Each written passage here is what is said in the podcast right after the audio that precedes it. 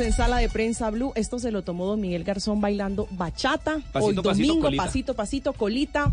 Vamos con las tendencias con doña Cristina Bejarano. Bueno, les traigo eh, la razón por la que YouTube ahorita está en problemas. Y es un algoritmo que descubrieron que hace que los videos que usted ve en YouTube eh, sean noticias falsas. Las fake Pero news. ¿cómo así? Entonces, digamos, eh, ustedes buscan eh, cómo curar el cáncer.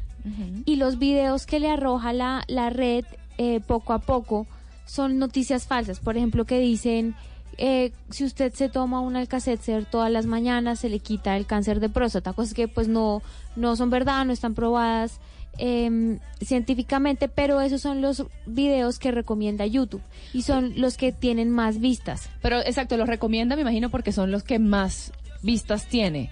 No, el algoritmo lo que hace es votar, votar esos videos y en, en diferentes temas, no solo digamos en, cosas médicas, pero digamos también en si el hombre ha ido a la luna o no, o cosas de Trump por lo que es tan polémico. Siempre eh, eh, lo que arroja son no- noticias falsas. No es, digamos, una cosa científica eh, soportada con, con experimentos o, o, o videos, documentos, no. Sí, eh, son lo que llaman las noticias falsas. Noticias falsas que regularmente estamos consumiendo y principalmente en una plataforma tan importante como YouTube. Este tipo, ¿qué está haciendo eh, YouTube para hacerle frente a- al consumo de este tipo de noticias? Pues todas las redes sociales están eh, haciendo publicidad que hacen una campaña contra la re- contra las noticias falsas.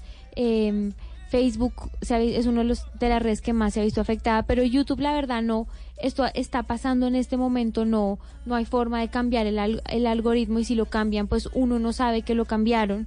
Entonces es, son experimentos que la gente hace. El más reciente es el del país de España y que arrojan que lo que más publica es esta, esta red social son noticias falsas. Pues ahí están el drama de las noticias falsas en pleno siglo XXI.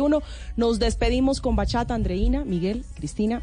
Feliz domingo. Pasito, y que pasito. gane Igual. Brasil Perú. o Perú. Perú. Que Perú, gane 100%. Perú.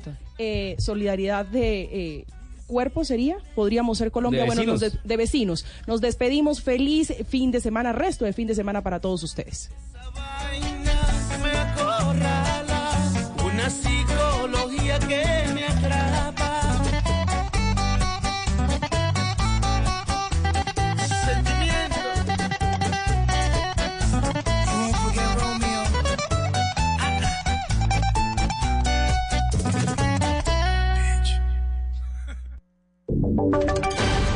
Voces y sonidos de Colombia y el mundo en Blue Radio y bluradio.com, porque la verdad es de todos.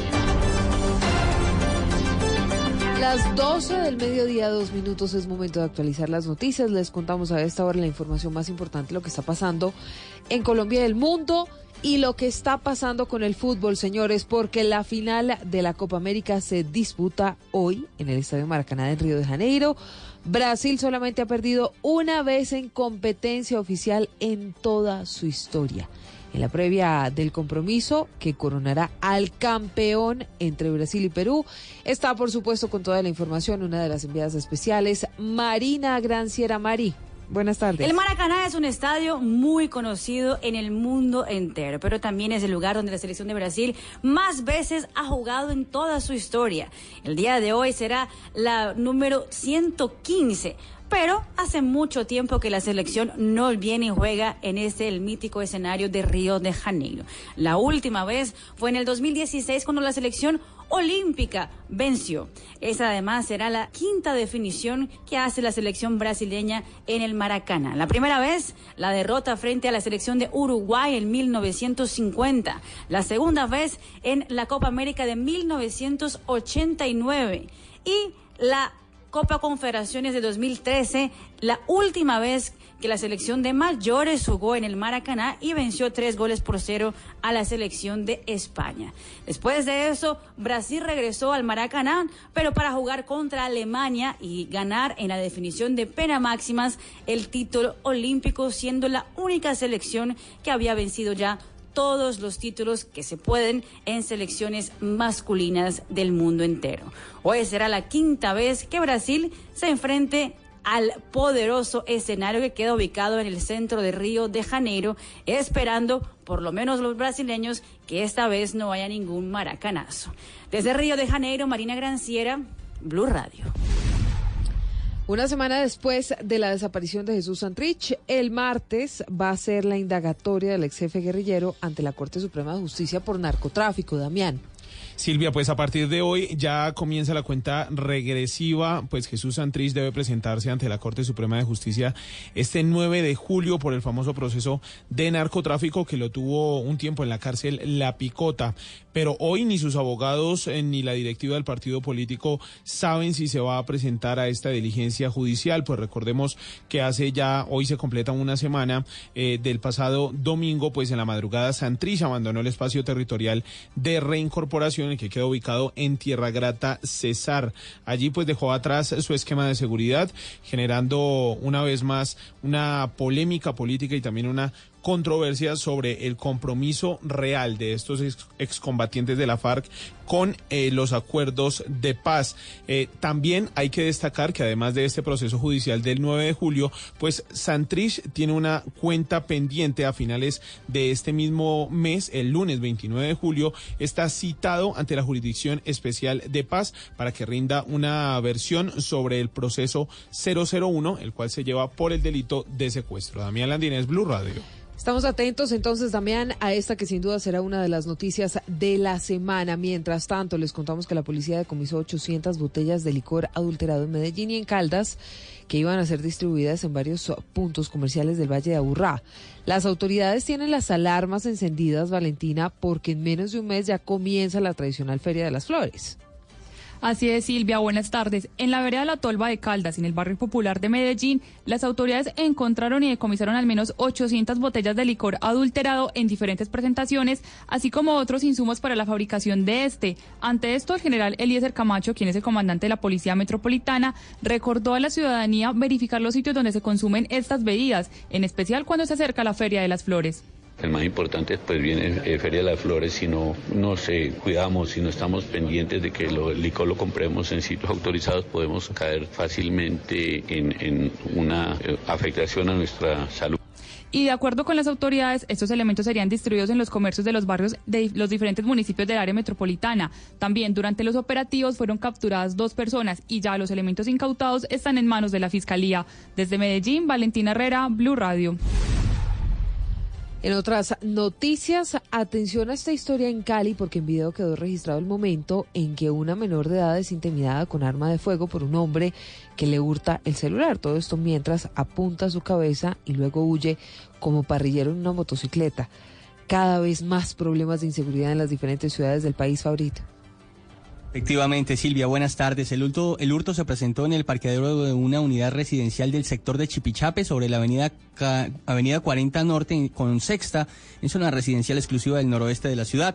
La menor de nueve años de edad salió a recoger el celular que estaba en el vehículo cuando fue abordada por este sujeto que con arma de fuego le apunta el cuerpo, le quita el equipo y huye en la motocicleta. La menor en medio del susto salió corriendo al interior del conjunto. Juan José Benavides, primo de la afectada. Y ahí fue cuando la robaron abriendo el carro, entonces llegaron, pues la se bajaron de una moto, se bajó el parrillero y la le apuntó con un arma de fuego y, y le robó el celular. Ya después la niña entró corriendo. Tratamos como de calmar un poquito, de decirle, bueno, todo está bien, porque pues yo obviamente estaba muy alterada, llorando y Lo preocupante, dicen las autoridades, es que no es el primer caso registrado bajo la misma ah, modalidad. En menos de un mes van cuatro casos en esta capital. Desde el Valle del Cauca, Fabrit Cruz, Blue Radio. Por problemas técnicos fueron suspendidas las obras de dragado en el canal de acceso al puerto de Barranquilla. Entonces, ¿ahora qué va a pasar, Daniela? Tardes. Efectivamente, tan solo un día después de haberse iniciado las obras de remoción de sedimentos sobre el sector de Bocas de Ceniza, una falla técnica obligó a detener los trabajos de la draga que este viernes llegó a la capital del Atlántico. Luego de retirar cerca de 3.000 metros cúbicos de sedimento, el casco de la nave sufrió una avería, una avería, más bien en el lado de la proa. El director de ASO Portuarias, Lucas Ariza, indicó que el incidente no pone en riesgo la embarcación. siendo una maniobra para acomodarse y volver a hacer hacer el segundo ciclo, pues tocó fondo y tuvo una avería en el casco en el lado de la proa. Las evaluaciones que se han hecho pues dicen que el daño no pone en riesgo la embarcación, que pudi- pudiera seguir, pero ellos necesitan pues una autorización de la casa clasificadora y de los armadores para poder continuar con las labores. La draga Francis Buford fue contratada mediante la figura de una urgencia manifiesta por un valor de 3 mil millones de pesos. Sería la encargada de remover 226.859 metros cúbicos de sedimento sobre el margen occidental del río Magdalena. Todo esto para habilitar una profundidad de 12 metros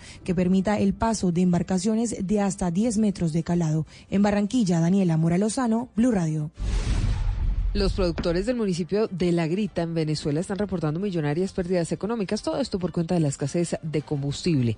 Sin eh, ese insumo no pueden transportar productos agrícolas hacia el interior de ese país. Angie Telles. La escasez de combustible tiene paralizado al transporte público de 15 municipios del Táchira, donde algunos conductores se han visto en la obligación de realizar un cese de actividades laborales, afectando así al menos 263 mil usuarios. Escuchemos algunas reacciones.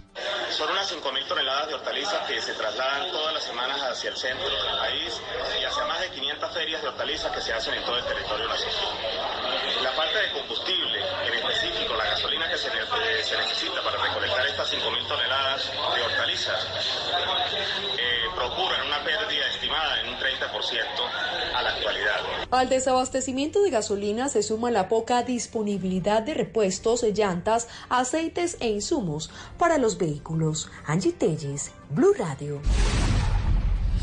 Angie, gracias. En otras noticias, las autoridades han prendido las alarmas en Bucaramanga. Todo esto por la intensa ola de calor que se presenta en eh, esa zona del país. Al menos 20 incendios forestales en distintos sectores de la ciudad bonita se han presentado en los últimos días, John. Hola Silvia, muy buenas tardes. El último reporte del IAN informó que la temperatura en Bucaramanga y la región santandereana promediará entre los 30 y 33 grados centígrados eh, para los próximos dos meses. Durante el fin de semana el intenso sol y calor ha dejado varias emergencias en cuanto a incendios forestales tiene que ver. El comandante del Cuerpo de los Bomberos de Bucaramanga, Diego Orlando Rodríguez Ortiz, eh, entregó detalles. Estamos viviendo un tiempo seco, predominantemente seco, en especial en el sector de Bucaramanga. Durante la semana anterior atendimos incendios forestales alrededor del municipio, en especial en la zona norte y la zona occidental, recordándole a, los ciudadanos tener las precauciones correspondientes, evitar las quemas que se producen, que es nuestra mayor razón por las cuales se presentan los incendios forestales. Silvia, en este momento la temperatura ronda los 32 grados centígrados y una baja nubosidad. Las autoridades igualmente señalaron que los bumangueses deben guardar precauciones como usar bloqueador, sombrillas y llevar agua para mantenerse hidratados. En Bucaramanga, John Delgado, Blue Radio.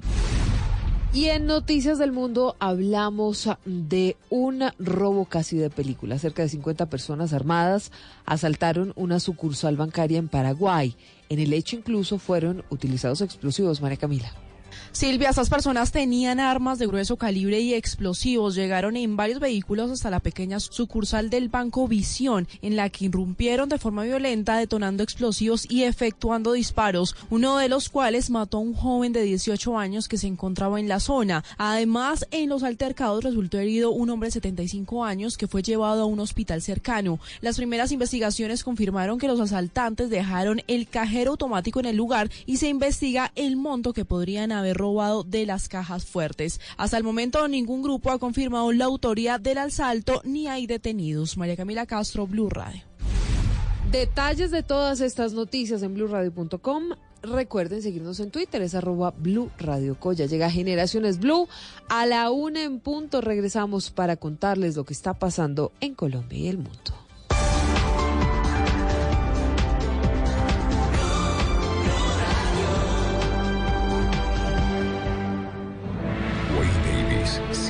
Pasos del biólogo Richard Evan Schultes y nos revela el tesoro natural más diverso y sorprendente.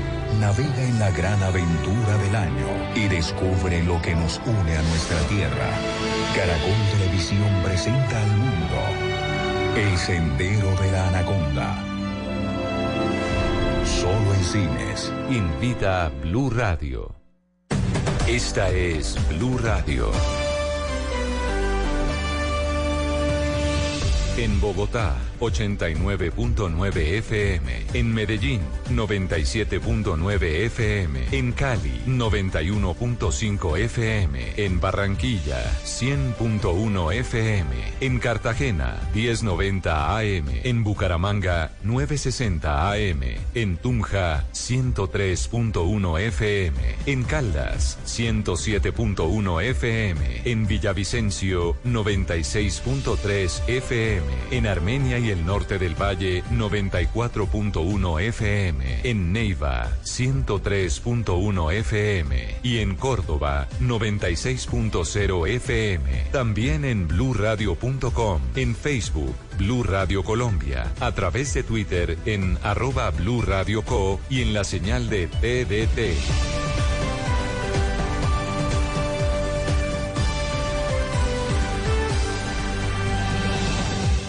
Radio, la nueva alternativa. Padres con experiencia, padres nuevos, hijos únicos, hermanos, abuelos que consienten, nietos que aprenden. Vamos a construir un puente entre generaciones para que las familias crezcan y entre todos podamos cambiar el mundo. Aquí comienza Generaciones Blue, un espacio de Blue Radio con testimonios, guías, expertos e invitados que nos ayudarán a mejorar la vida en familia y las relaciones entre sus miembros. Generaciones Blue por Blue Radio y bluradio.com. La nueva alternativa.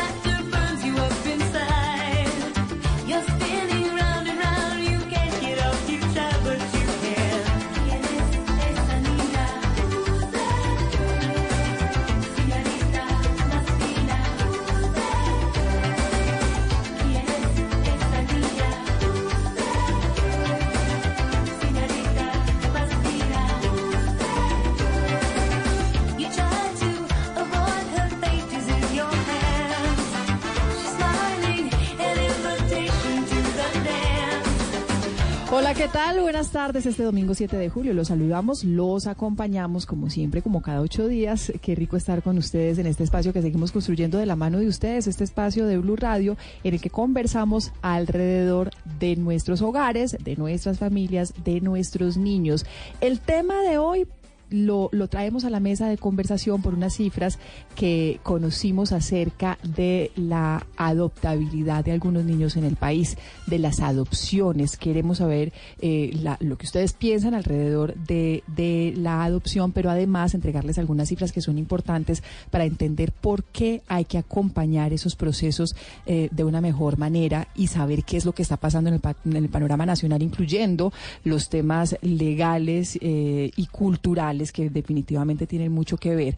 La Dirección de Protección de Adopciones del Instituto Colombiano de Bienestar Familiar entregó en adopción en el año pasado, en 2018, a 1.267 niños, niñas y adolescentes que se encontraban bajo custodia de este institu- instituto y estaban en situación de adoptabilidad. De los 1.267 menores, 673 fueron entregados a familias colombianas, 594 a familias extranjeras. Adicionalmente, 942 familias se encuentran en lista de espera, de las cuales 227 son colombianas, 715 en el exterior. ¿Por qué estas cifras? Porque hoy existen más de 4.400 menores de edad en nuestro país que podrían ser adoptados.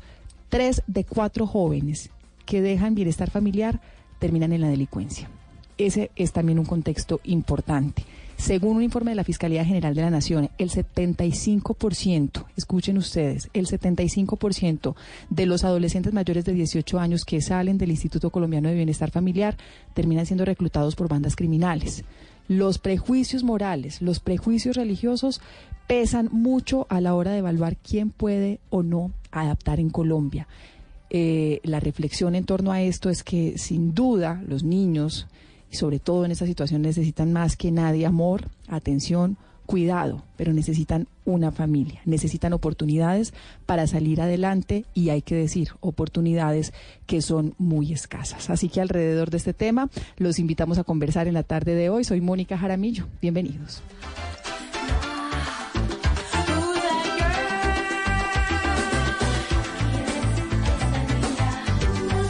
Who's That Girl? Es una canción de Madonna y la ponemos en contexto de este tema porque Madonna precisamente tiene cuatro hijos adoptados.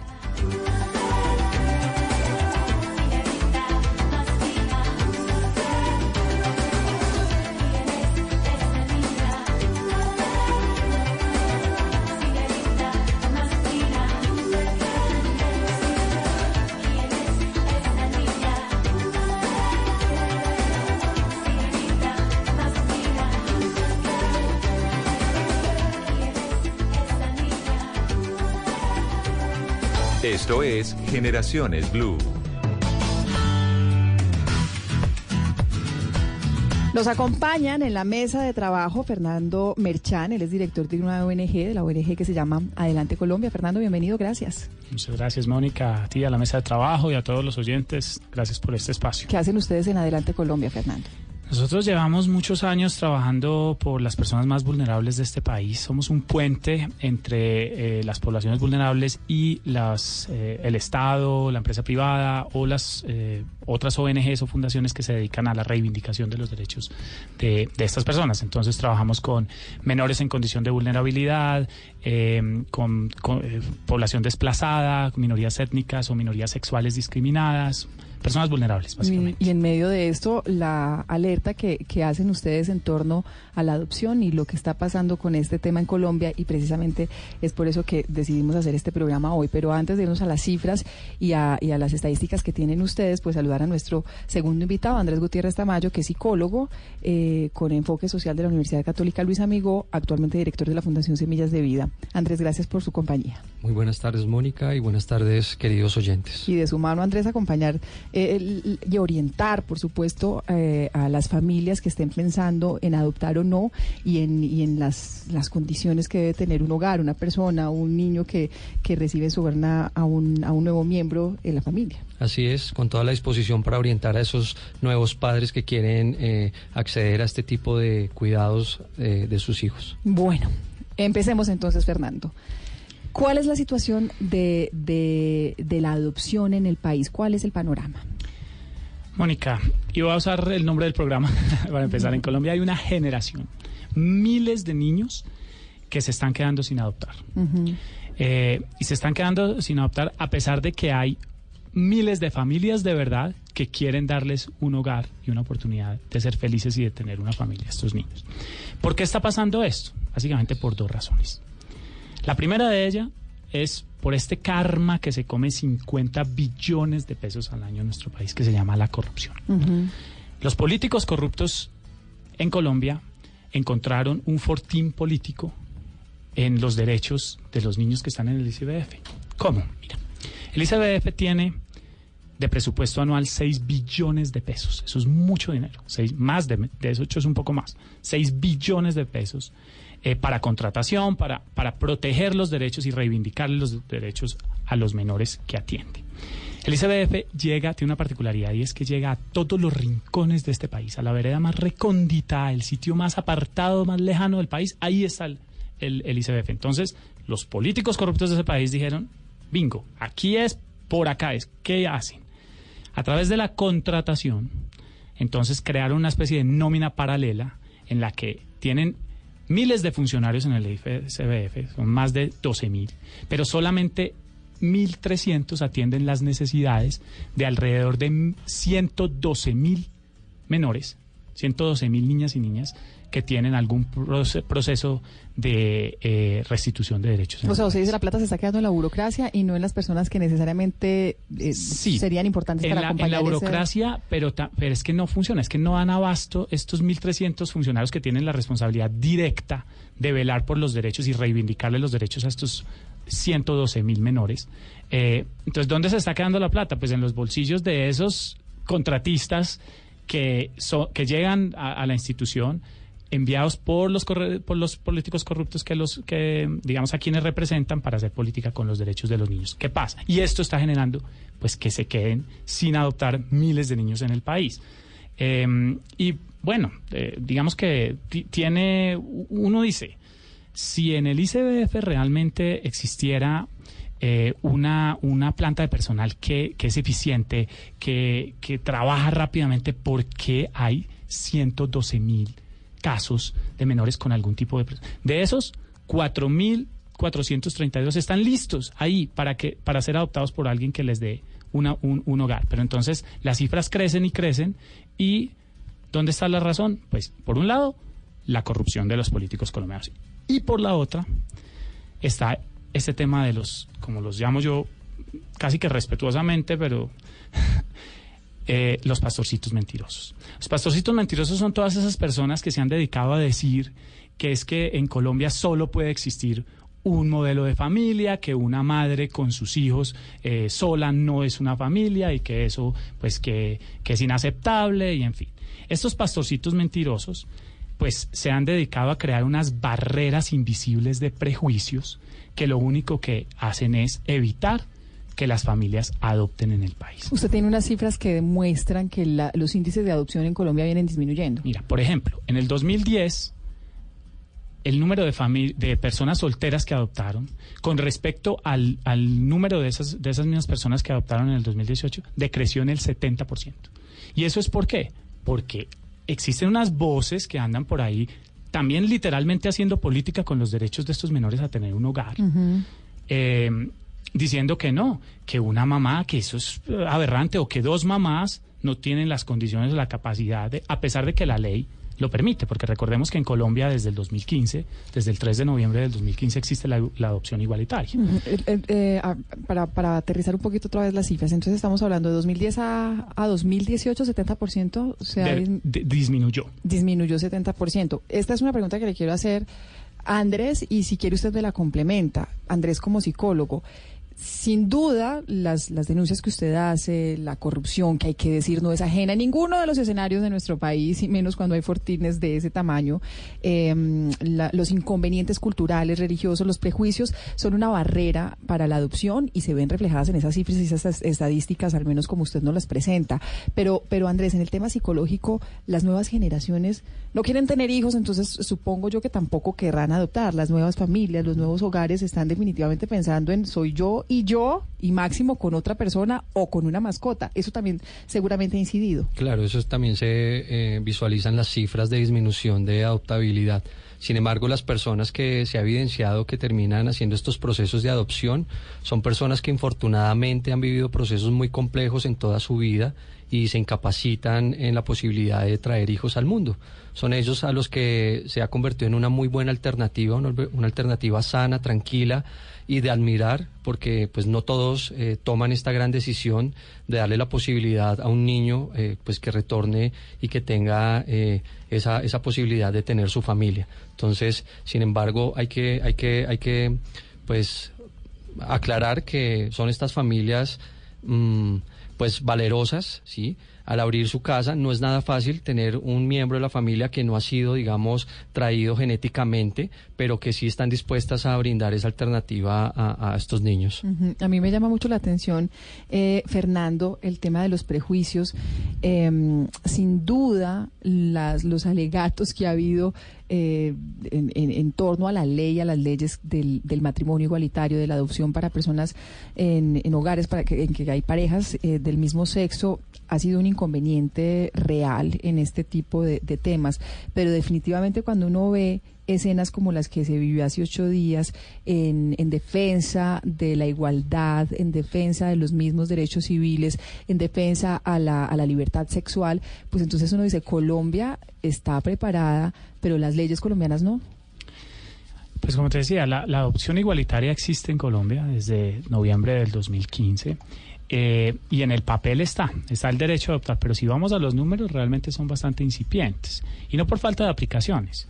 Eh, en la ONG que dirijo hemos, eh, digamos, eh, observado, hemos hecho seguimiento a varios casos, por ejemplo, el caso de la pequeña Emma, cuyos eh, dos papás, es- fue la primera niña adoptada por una pareja homoparental en el país, después de un via crucis literalmente que tuvieron que pasar por el ICBF porque les pusieron miles de trabas. Entonces, que no sé qué, que aquí está mal el formulario, entonces ah, lleve eso a- a- al juzgado y súbalo al tribunal y después termine en la corte, o sea, un desgaste del aparato eh, administrativo del Estado. Mm, para al final eh, las altas cortes darle la razón y decir sí, pues ustedes son una pareja que además está avalada por la ley para que para que le den una familia a esta a esta menor. Aquí no hay ningún problema. Después de tres años batallando en el ICBF, entonces ¿por qué? se- ¿Y qué pasa? Vuelvo al tiempo porque es que recordemos que cada día que pasa es un día que vale oro para un niño o una niña que está en el ICBF esperando por la oportunidad de tener una familia. No, y no solamente ellos, sino las cifras que yo les daba al comienzo del programa. Son niños que si no tienen el acompañamiento de una familia, que si no llegan a ser adoptados, pues las estadísticas son bastante nefastas. Tres de cada cuatro jóvenes que dejan bienestar familiar, pues hay que decir es que cuando salen del instituto, porque el instituto los acompaña hasta, hasta cierta edad y no son adoptados o no tienen ese acompañamiento, tres de cada, de cada cuatro jóvenes terminan en delincuencia. Y el 75%, y esto según un informe de la Fiscalía General de la Nación, el 75% de los adolescentes mayores de 18 años que salen de ahí terminan siendo reclutados por bandas criminales. Son niños que están muy expuestos. Nos acompaña también mm, telefónicamente Andrea León, ella es la subdirectora de adopciones del Instituto Colombiano de Bienestar Familiar. Andrea, ¿qué tal? Buenas tardes, gracias por atender nuestra llamada. Muy buenas tardes, Mónica. Muchas gracias a ustedes por la invitación. Andrea, quiero preguntarle a usted como vocera del ICBF si en Colombia estamos pasando por una crisis de adopción o no, si las cifras y las estadísticas en torno a, los casos de niños que se están entregando en adoptabilidad han, han sido mejores o están disminuyendo en los últimos años. Eh, bueno, Mónica, afortunadamente para los niños que se encuentran eh, esperando esa familia tan anhelada, las cifras los últimos años han venido aumentando. Eh, incluso en comparación con el mismo periodo del año anterior, hoy podemos decir que hemos aumentado en las adopciones en un 13%. Y cuando uno lo mira, eh, discriminados son 68 adopciones más, es decir, son 68 niños más que lograron esa posibilidad que eh, para el restablecimiento de su derecho a tener una familia. Hemos venido Eh, Andrea, eh, perdón, An- es que es que la, la cifra, que- quise empezar con esa pregunta porque nos acompaña también en este programa Fernando Merchán, que es director de Adelante Colombia, de una ONG que tiene cifras muy distintas y que nos dice que en, en realidad lo que está pasando en Colombia con el tema de la adopción es que viene disminuyendo. Fernando. Eh, buenas tardes, Andrea. Mira, las cifras que manejamos nosotros son completamente distintas en el sentido que en el 2010, por ejemplo, fueron presentados eh, a los comités de adopciones del país alrededor de 5.300 menores. Eh, esto pues fueron presentados por los defensores de familia que tienen esa responsabilidad. Eh, pero en el 2018 fueron 2.300 casos, es decir, alrededor del 60% menos. No creo que sea correcto, digamos, afirmar que efectivamente, porque de pronto en el 2018 con respecto al 2017 aumentaron 60 casos por alguna razón, digamos que... O sea, lo que eh, usted dice, Fernando, es que en el largo plazo, en el, en el panorama largo, lo que sí ha habido es una disminución notable. concretamente y esas son las cifras y pues creo que y son cifras del ICBF además y del y del DANE y de digamos de, de entidades oficiales o sea una disminución del 60% en que es el comité de adopciones digamos el, el, eh, ICBF tiene unas personas que son los que dicen listo mira aquí hay unas familias está la lista de espera eh, tenemos estos niños será que los defensores de familia que son en últimas los responsables, digamos, de, de velar por la protección de esos menores que están en condiciones de vulnerabilidad, eh, algunos de ellos ya, digamos, que han sido retirados de, de- sus hogares, los dicen, pues consideramos que estos menores deben ser dados en Ujú. adopción. 5.300 en el, en el 2010 comparado con, dos, con 2.300 en el 2018. A mí me parece que la cifra, o sea, no es que haya eh, aumentado el número de, de adopciones, es que ha aumentado, el, el, eh, ha disminuido el caso de, de- de menores que han sido, de menores que han sido, digamos, eh, dados en adopción en el país. Eh, Mónica, yo creo que es importante y siempre aclarar, y yo otra vez tuvimos una conversación importante eh, frente al mismo tema con Fernando en otra entrevista, y es que au- la audiencia tenga claridad que es muy diferente el número de niños que tienen declaratoria de adoptabilidad, que ingresan al programa y los niños que son adoptados. Entonces, las cifras que mencionan y por el contrario nosotros vemos favorable que cada vez entren menos niños en el programa de, adopta- de adopción. En la medida Pero Andrea, existen estamos es 112 déjame mil, pasando un momentico, 112 mil en total son los niños que tienen procesos de, de restitución de derechos. Por eso, no. O sea, los- las cifras están aumentando, no puedes que decir no que están disminuyendo porque es que las cifras son claras y estas son cifras de ustedes. diferentes, Sí, son procesos diferentes que vale la pena no mezclar para que la gente no se confunda. Sí, eso es Uno importante. Son los números de casos que tienen procesos administrativos de restablecimiento de derechos, quiere decir que ha sido vulnerado algún derecho y por esa razón entra el niño al sistema de protección. Esos niños son 74.417 con corte al 30 de abril. De esos niños se encuentran todavía en medio familiar, es decir, con sus familias, con trabajo de fortalecimiento, con todas las garantías para que sea la familia idónea y pueda garantizar los derechos a los niños, más de 50 mil. En instituciones con nosotros o en hogares sustituto hay 24 mil niños. Esos niños no son declarados en adoptabilidad. Esos niños son los que hacemos el esfuerzo más grande para que puedan ser reunificados y ser esa familia garante. Cuando eso no sucede, el Estado está en la obligación de tomar una decisión y es en el marco de lo que muy bien menciona su Fernando, que hace el defensor, y es o reintegrarlo a su familia o declararlo en adoptabilidad. Entonces miremos solamente las cifras de adopción. En el país hay 9.918 niños, niñas, adolescentes, jóvenes también declarados en adoptabilidad. De esos, más de 5.000 ya son mayores de 18 años. Personas que tienen alguna discapacidad cognitiva, que no nadie más vela por ellos sino solamente el Estado y se quedaron con nosotros. Pero también hay un grupo grande que son más de 2.000 que siguen con el instituto, que se les presenta un proyecto de vida y que el instituto los acompaña y se les paga manutención, carrera, para que ellos puedan después ser ah, independientes, autónomos y valerse por sí mismos. Nos queda un grupo de 4.334, que son esos niños entre los 0 y los 17 años. De esos niños vale la pena aclarar que la mayoría son mayores de 5 años. Y es ahí donde nos enfrentamos a que las cifras que él compara siempre van a ser mayores número de niños que ingresan que los que logran la adopción. ¿Por qué? Por precisamente las condiciones, condiciones de edad, pertenecer a un grupo de hermanos, tener alguna condición de salud o alguna discapacidad.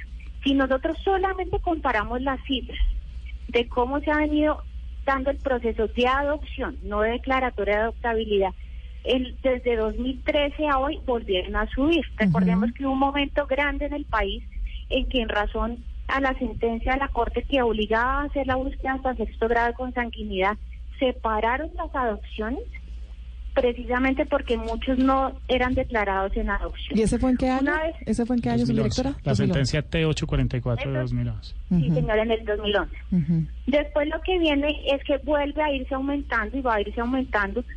Y por supuesto esas cifras de años anteriores en el que se hacían 2.500 adopciones, pues hoy tenemos que el año pasado hicimos 1.267, pero también pensemos que no son los mismos niños.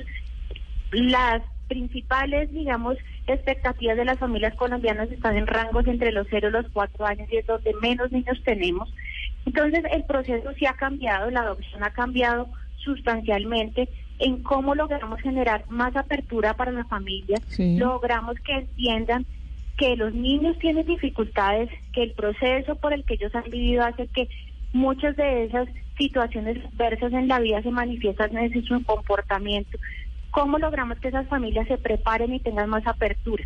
Y hemos visto hoy en día que los colombianos, al igual que las familias extranjeras, han venido considerablemente entendiendo y presentando esa apertura para acoger los niños que están bajo el- la protección del Estado. Subdirectora, entonces si hablamos solamente de los niños en situación de adoptabilidad, o sea que son los niños que, que están en ese proceso y ya en- entran en proceso de, de- de posibilidades de ser eh, adoptados, eh, estamos hablando entonces de, de una cifra que ha aumentado, o sea la- la- los, los procesos se han venido se han venido dando y son más los niños que están en este proceso de adoptabilidad si nos quedamos solamente en esa cifra y en esos niños.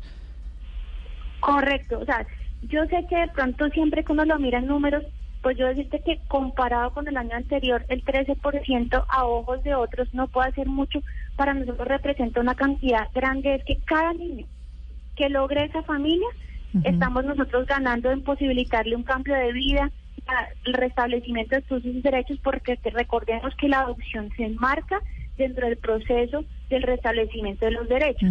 ¿Cómo? A través de una familia garante que logra la satisfacción de todos esos derechos que fueron vulnerados. Entonces, a hoy al mismo periodo de enero a junio, nosotros tenemos 68 adopciones más. Estamos seguros que tenemos mucho por mejorar. El proceso es eh, complicado, dispendioso, toma tiempo, todo eso lo estamos teniendo en consideración para lograr que más familias puedan en menor tiempo eh, continuar con el proceso y a futuro, si esa tienen una idoneidad, puedan adoptar. Y hay alguna cunita que siempre es bien importante. Nosotros buscamos la mejor familia para cada uno de los niños. No solamente es cuántas familias hayan, sino qué tan idóneas son esas familias para que puedan acoger los niños que están bajo la protección del instituto. Es Andrea León, la subdirectora de adopciones del Instituto Colombiano de Bienestar Familiar. Muchas gracias por su tiempo, Andrea. Feliz tarde. Mónica, muchas gracias a ustedes. Ya regresamos con Generaciones Blue.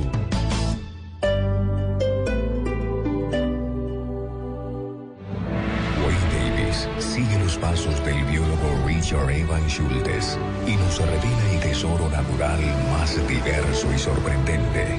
Navega en la gran aventura del año y descubre lo que nos une a nuestra tierra. Caracol Televisión presenta al mundo El Sendero de la Anaconda. Solo en cines. Invita a Blue Radio.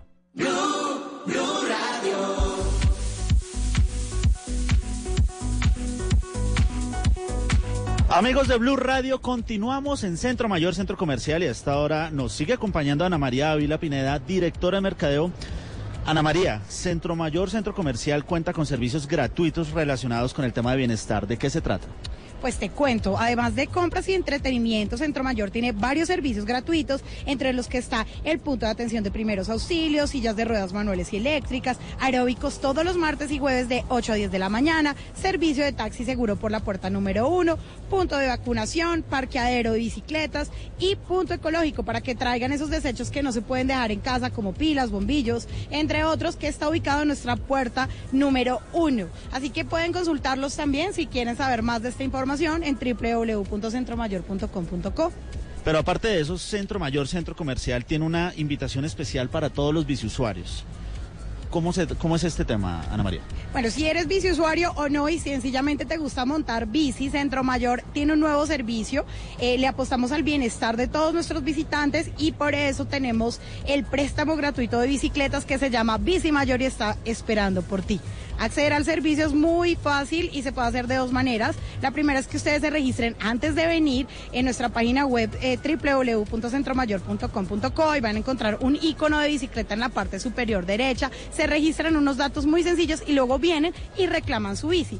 También pueden hacerlo acá directamente. Se acercan al kiosco que está ubicado en la puerta número 2 del centro comercial Puente Externa. Allí también llenan los daticos y si hay disponibilidad de una vez se lleva pueden utilizarla hasta por cinco horas. El recorrido es libre, el que nuestros visitantes que alquilen la bici quieran hacer y terminar en una tarde de compras aquí en Centro Mayor, Centro Comercial. Bueno, ya lo saben, para que ustedes se acerquen a Centro Mayor Centro Comercial, disfruten de una tarde espectacular aquí con nosotros. Vamos a estar transmitiendo el partido Brasil-Perú para que no se lo pierdan. Vengan y disfruten de todo lo que tiene Centro Mayor para todos ustedes.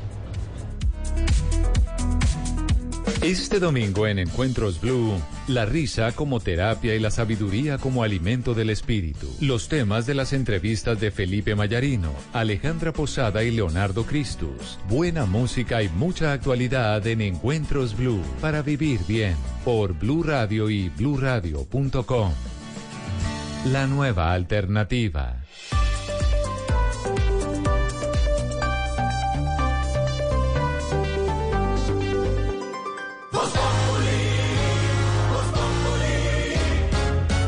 A veces el ministro de Defensa, Botero, trata de recurrir a unas frases donde banaliza unos resultados que podrían ser positivos cuando los colombianos lo que queremos es que nos genere una percepción de tranquilidad. El tema de Santrich. Eh, dijo que estaba en Colombia y se separó de esa idea que había soltado la inteligencia militar de que tenía todo el recorrido, que estaba en Venezuela. Me imagino que con un sentido también de, autoconservación, porque la siguiente pregunta sería, bueno, y si el gobierno sabe todo eso, ¿por qué no evitó su salida?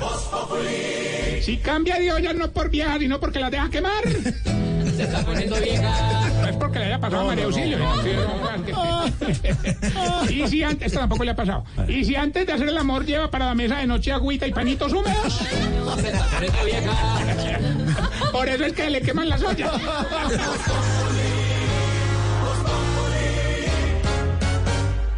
Continuamos con Generaciones Blue. Lo que tengo entendido es que sí es sencillo, lo que es demorado son los tiempos de aprobación y las entrevistas que le hacen a las parejas. Esto puede tardar años, entonces esto puede como desmotivar un poco todo el proceso de adopción. No, no creo que sea fácil porque los estudios psicológicos, los estudios sociales, todo el papeleo que le hacen a la familia es supremamente tedioso. Puede llevar hasta dos, tres años un proceso de adopción y al final le pueden negar la, la adopción a la familia, entonces no, no es fácil. En Colombia avanzamos en muchas cosas, pero asimismo las volvemos más complicadas. Sin duda alguna el tema de papeleos, de ir de un lado para otro, de una institución para otra, pues es lo que complica todo y creo que es donde la gente realmente se desanima en hacerlo. Hay gente que tiene todas las ganas del mundo, pero con tantas trabas, pues al final como que se rinden y dicen no más. Bueno, esa es la pregunta que les hacíamos a ustedes también para que nos acompañen en este espacio de Generaciones Blue. ¿Creen o no que en Colombia es fácil adoptar niños? Algunas de las respuestas también que nos llegan a través de las redes sociales con el numeral Generaciones Blue. Cata83 dice que sí, que los procedimientos suelen ser demorados y desgastantes. Juan Camargo dice no, el problema realmente es que la gente no quiere adoptar. Juana Sánchez, yo creo que no es fácil, creo que es normal, más bien que los filtros sean demorados con el fin de garantizar el hogar de un niño. Eso no se puede resolver en tres días. ¿Usted qué opina, Andrés? Sí, no, efectivamente, sí es un poco tedioso el procedimiento, pero me parece que carece de eh, nuevas tecnologías y nuevas herramientas para hacer ese tipo de procedimientos.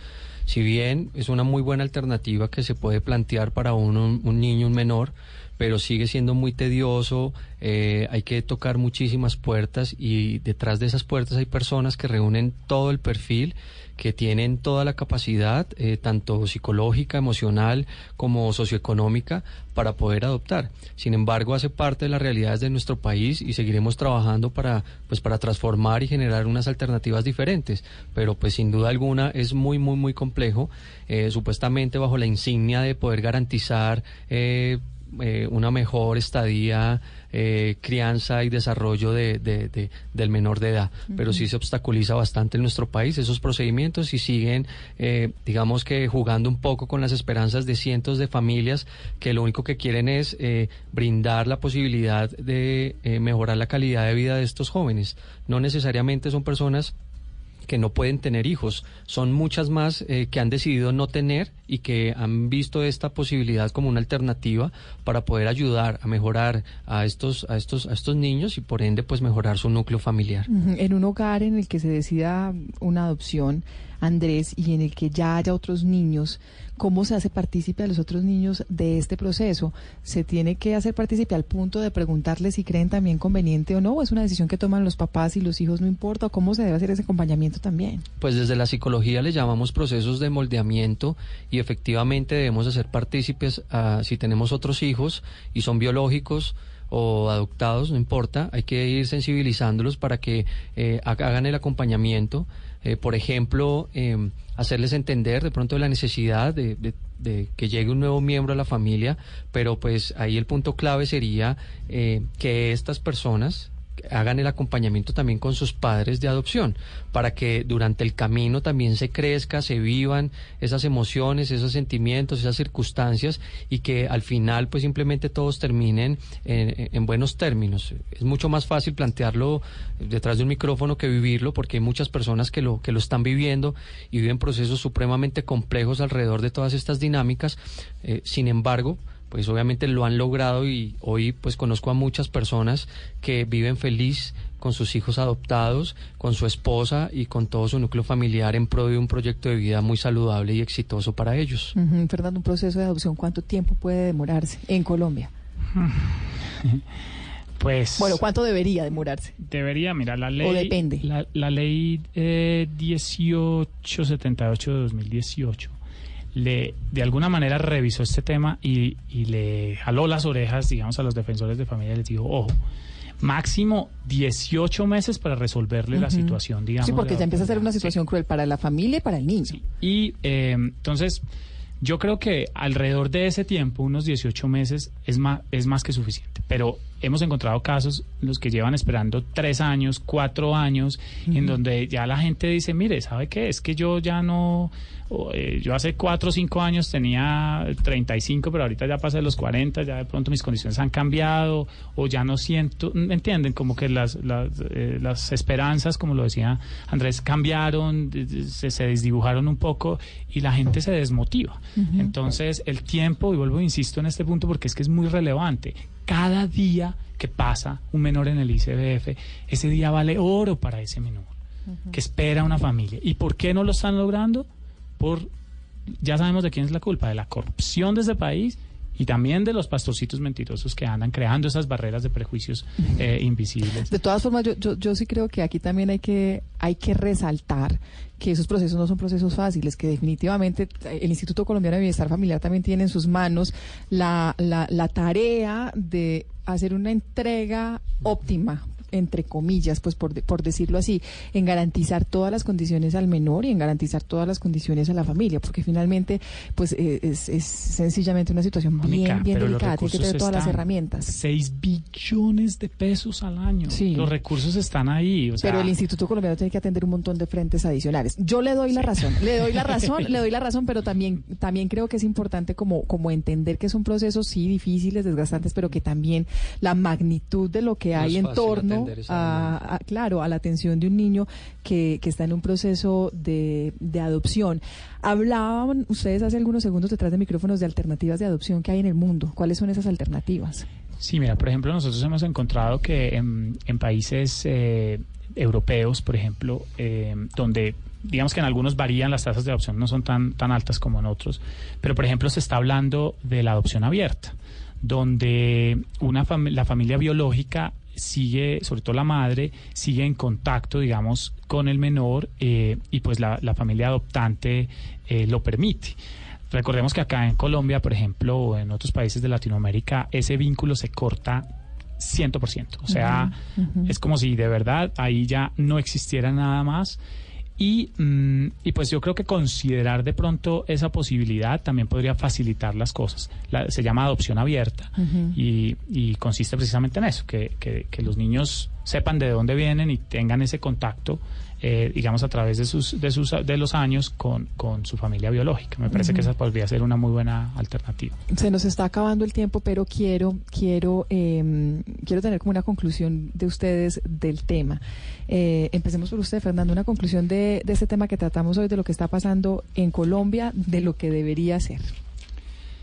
Mi conclusión, pues, como, como arranqué, eh, en Colombia hay una generación de miles de niños que se están quedando sin, sin adoptar, pese a que hay eh, miles de familias de verdad eh, que están ahí dispuestas a, a- a darles un hogar, a darles oportunidades, a darles amor. ¿Por qué no está pasando eso? Por un lado, la corrupción rampante y por el otro, las voces de esos pastorcitos mentirosos que crean barreras invisibles de prejuicios que no le ayudan para que estos niños puedan encontrar un hogar y ser felices. Andrés, su reflexión en torno a este tema en Colombia. Bueno, no, pues así tan cruel el panorama, pues eh, quizás ser una voz de aliento para esas personas que siguen considerando la posibilidad de hacer estos procesos, a que lo hagan, a que lo ejecuten. Si bien hay muchos que no lo logran, hay otros tantos que sí lo logran, entonces invitarlos a que a que pues se den esa oportunidad de vivir esta experiencia. Para los que conozco eh, que han vivido esta experiencia, les ha transformado la vida eh, después de una vida de pronto muy compleja y muy difícil que llevaron y, y- y- y esa frustración que les generó el no poder mm, pues tener hijos y hoy pues ver crecer unos chicos que infortunadamente las esperanzas eran muy pocas pues ha vuelto a nacer esa, esa, esa ilusión en las familias. Entonces sí invitarlos a que sigan adelante, a que por más difícil que sea el obstáculo y que eso va a hacer que también ayudemos a que cambie eh, pues el panorama en nuestro país, un país que está lleno de muchas complejidades, pero no podemos dejar eh, que eso pues acabe las esperanzas en nosotros. Andrés Gutiérrez Tamayo es psicólogo eh, con enfoque social de la Universidad Católica. Gracias por su tiempo, gracias por acompañarnos en la tarde de hoy. Bueno, muchas gracias Mónica por la invitación. Igual a Fernando Merchán, gracias por sus estadísticas y por la crítica que hace falta también para mirar lo que está pasando al interior de nuestras instituciones, denuncias necesarias también. Un Gracias, placer, eh, Mónica. Aquí seguiremos luchando por los derechos humanos de estos menores que están en el ICB. Antes de despedirnos, antes de las recomendaciones que como siempre les tenemos cada domingo, otros de los comentarios de nuestros oyentes acerca de su percepción frente a la adopción en Colombia, si es fácil o no. No, no creo que sea fácil adoptar. De hecho, creo que es un proceso muy tedioso y muy extenso para quienes quieren adoptar. Mi hermano trató de adoptar, pero le fue imposible. Él vive en el exterior y pues le pedían como muchos trámites y desistió de la idea, pues además porque eh, el trámite era muy largo, muchos años. Y por otro lado también un primo adoptó dos, dos niños, pues él sí vive aquí en Colombia. Igual fue muy largo el proceso para él. Adoptar en Colombia niños y adolescentes es difícil porque hay instituciones que le ponen trabas. Digamos, en mi caso, yo soy una mujer soltera, que tengo mi trabajo. He intentado, pero no lo he logrado. Ha sido muy difícil porque debo tener un matrimonio o alguien que me acompañe para poder sacar adelante ese compañerito de vida. Entonces, sí, yo pienso que adoptar en este país es difícil, muy, muy, muy difícil.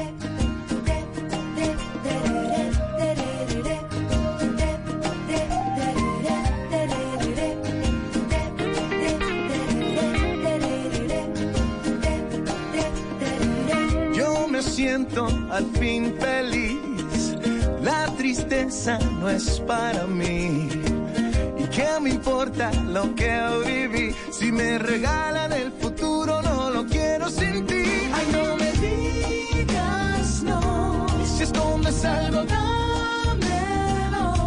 Porque llegó la hora de estar conmigo. Ni le voy a preguntar por qué, Daria. No le voy a preguntar por qué esta canción. La canción me fascina, pero de verdad que además él y su, y su lucha sí, por la igualdad la también ha sido bien, bien representativo y bien importante. Mateo y Valentino son eh, los dos mellizos de Ricky Martin. A- ambos fueron concebidos por una madre de alquiler a la que contrató por medio de internet seguro, según varias fuentes. Y bueno, lo mejor de mi vida eres tú porque creo que un niño, sin importar Mm. si genéticamente es nuestro, por qué no adoptado, creo que es lo mejor que le puede pasar, eh, por lo menos a las mujeres, a los papás, a las ¿Usted familias. mamá? No, todavía no, pero Imagínese cuando espero algún día. Va a, ser, me va a tener sí, razones, sí. digo. Y bueno, recomendaciones, Mónica, porque los niños todavía están en vacaciones, a algunos les queda apenas la próxima semana, entonces por lo menos acá en Bogotá, el Museo de Botero y la Casa de la Moneda tiene bastante programación gratuita, entonces la invitación para que aquí en Bogotá visiten la página www.museonacional.gov.co, eh, revisen la agenda que hay para estos días, los niños que siguen en vacaciones y pues se animen los padres de familia a llevarlos de forma gratuita. En Barranquilla, hasta el 14 de julio, el Museo del Caribe tendrá entrada libre de lunes a domingo en horario de 9 a 11 de la mañana, que es un muy buen plan. Y el último es recomendar lo que son Cali, Bucaramanga, Villavicencio, que revisen todas las mm, páginas de las secretarías distritales. Eh, eh, está toda la programación con actividades gratuitas también para las familias en distintos espacios, para lo que queda de vacaciones, eh, por lo menos ya la primera semana de julio, antes de que retomen su última temporada escolar este año. Ahí están las invitaciones y como siempre la invitación no solo a pasar tiempo con sus familias, sino a que nos acompañen cada ocho días. Disfruten del resto de la tarde. Porque llegó la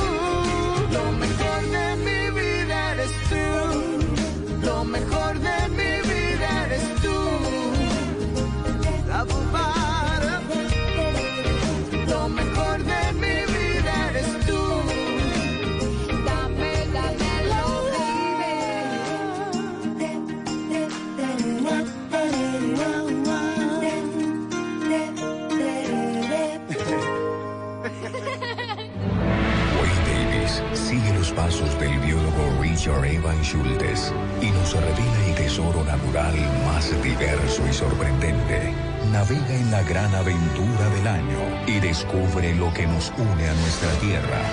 Caracol Televisión presenta al mundo El Sendero de la Anaconda. Solo en cines. Invita a Blue Radio. Esta es Blue Radio. En Bogotá, 89.9 FM. En Medellín, 97.9 FM. En Cali, 91.5 FM. En Barranquilla, 100.1 FM. En Cartagena, 1090 AM. En Bucaramanga, 960 AM. En Tunja, 103.1 FM. En Caldas, 107.1 FM. En Villavicencio, 96.3 FM. En Armenia y el norte del Valle, 94.1 FM. En Neiva, 103.1 FM. Y en Córdoba, 96.0 FM. También en bluradio.com. En Facebook, Blue Radio Colombia. A través de Twitter en arroba